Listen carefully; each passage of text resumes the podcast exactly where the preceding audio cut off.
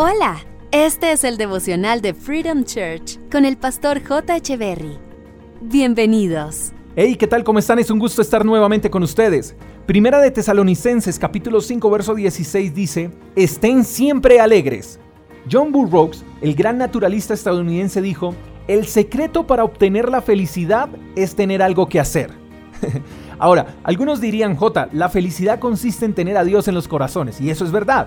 Pero creo que la felicidad no consiste solo en tener a Dios en el corazón, sino también en ser obedientes a lo que Él demanda. Porque hay muchas personas que creen tener a Dios en su corazón y aún así sentirse tristes, sin valor, decepcionadas. ¿Y por qué?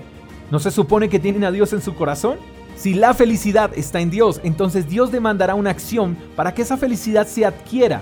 Es como comprar un paquete de papas y creer que solo con comprarlas el hambre se irá.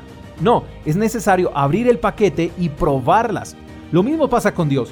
Todo el que se acerque a Él y pretenda ser feliz sin hacer nada, quedará decepcionado. Entonces lo que dice John Burroughs cobra sentido cuando nos dice que el secreto para obtener la felicidad es tener algo que hacer.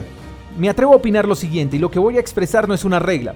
De seguro puede haber algunas excepciones. Y antes de expresar mi pensamiento quiero dejar claro que no es malo experimentar tristeza. Lo malo es vivir tristes. Pero creo que el que permanece triste, el que es dominado por la tristeza es porque mucho tiempo libre tiene. Y vuelvo y repito, mi pensamiento no es una regla. Así que no me crucifiques por lo que acabo de expresar, pero creo que es así.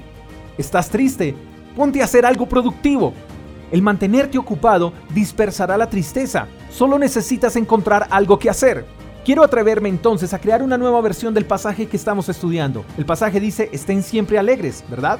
Entonces creo que otra versión podría ser, para que siempre estén felices, manténganse siempre ocupados. ¿O no has notado que la tristeza te embarga con mayor fuerza cuando estás solo? Es verdad. Entonces no es solo tener a Dios en el corazón, también es mantenernos ocupados con lo que Él nos enseña y demanda.